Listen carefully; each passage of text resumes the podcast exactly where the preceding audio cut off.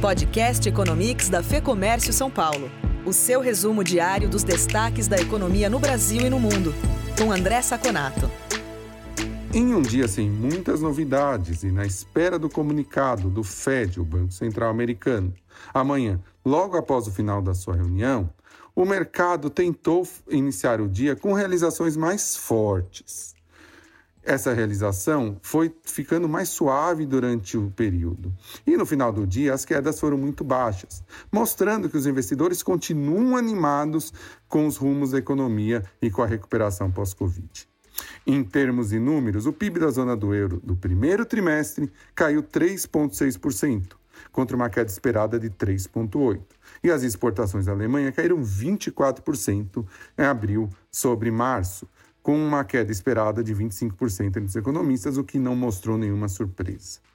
No Brasil, tivemos o recorde de pedidos de seguro-desemprego, que aumentou 53% em relação ao mesmo período do ano passado, com 960 mil pedidos. Nada muito novo, tudo esperado. O que aconteceu na Bolsa Brasileira, então, foi exatamente o que aconteceu nas bolsas de fora uma tentativa de realização mais forte no começo do dia, mas que arrefeceu tão logo as ações ficaram um pouco mais baratas. As pessoas voltaram, os investidores voltaram a comprar. Assim, a bolsa fechou em 96.746 pontos, uma queda de apenas 0,92. E o dólar subiu só 0,7 a 4,88 no final do dia.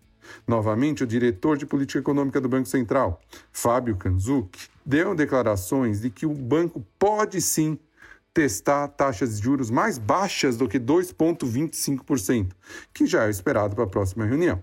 Isso fez com que os juros de curtíssimo prazo caíssem um pouco. Mas os juros de longo prazo, a ponta longa, subiu um pouco mais. Sabemos que os juros de longo prazo são os juros que representam o custo do investimento. O que o mercado espera é que, efetivamente, essa baixa de juros agora, na volta, na recuperação, tenha que ser revertida pelo Banco Central. Por hoje é só. Até o próximo Economics.